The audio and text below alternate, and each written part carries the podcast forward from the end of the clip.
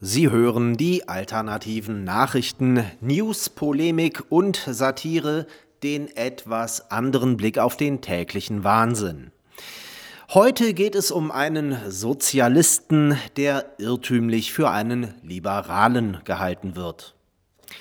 Feinripp Lindner, Vorturner der kommunistischen Splitterpartei FDP, schreibt auf Facebook, Zitat, es ist eine gute Nachricht, dass sich die Biden-Administration für eine globale Mindeststeuer öffnet.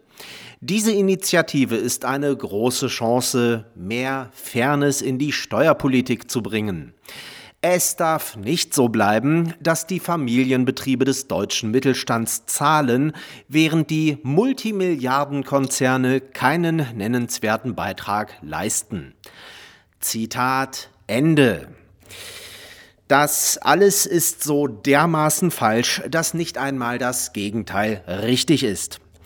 Wir wollen hier sicher nicht den Fürsprecher für Multimilliardenkonzerne spielen.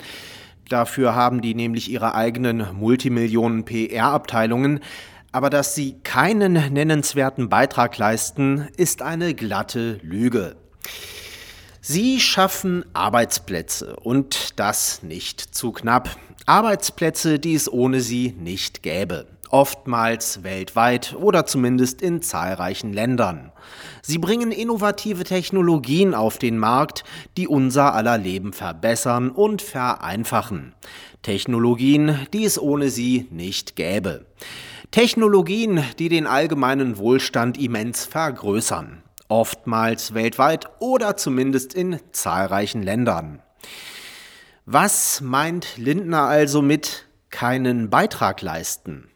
Ach ja, keine Steuern zahlen. Das sind gleich drei Lügen in einem Satz. Erstens führen die Großkonzerne sehr wohl Steuern ab und das nicht zu knapp. Zum Beispiel die Einkommenssteuern und Sozialbeiträge für ihre zahlreichen Mitarbeiter und dann auch noch die im jeweiligen Land fällige Umsatzsteuer auf alle Produkte und Dienstleistungen. Das sind aber Millionen, wenn nicht sogar aber Milliarden. Die Steuern, die Großkonzerne tatsächlich sparen, sind vornehmlich die Unternehmenssteuern, wenn sie sich ein Niedrigsteuerland als Firmensitz suchen. Das ist tatsächlich ein Vorteil, den Großkonzerne gegenüber kleinen Familienbetrieben haben. Zweitens zahlen Unternehmen im engeren Sinn eh keine Steuern. Grundsätzlich nie. Weder Großkonzerne noch Mittelständler noch Einzelgewerbetreibende. Steuern sind für Unternehmen und Unternehmer nur eine Kostenposition, die in den Endverbraucherpreis mit einberechnet wird. Die Steuern zahlt daher der Kunde. Immer. Wer für höhere Steuern für Unternehmen ist, der ist automatisch für höhere Preise von Waren und Dienstleistungen. Und die sind schlecht für wen? Richtig, für die Armen. Den Reichen ist das wurscht. Wer für höhere Steuern ist, ist daher für eine größere Schere zwischen arm und reich. Wenn große internationale Unternehmen ihren EU-Sitz beispielsweise in Irland haben, dann nicht, weil Irland zu niedrige Steuern hat, sondern weil alle anderen Länder zu hohe Steuern haben. So herum wird ein Schuh daraus. Steuern sind nichts anderes als Preistreiber. Drittens trägt man nichts bei, wenn man Steuern zahlt, sondern vergrößert nur den Schaden. Jetzt verraten wir mal ein schmutziges Geheimnis. Mit Steuern wird, entgegen des weit verbreiteten Irrglaubens, nichts Gutes vollbracht. Absolut nichts. Steuern werden grundsätzlich und immer nur für Unsinn und Schwachsinn ausgegeben.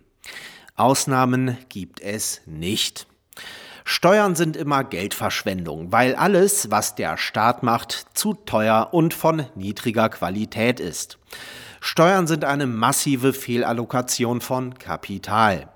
Außerdem bedienen Steuerausgaben stets nur Partikularinteressen. Ein sogenanntes Gemeinwohl existiert nämlich nicht. Das ist schon eine Lüge per se.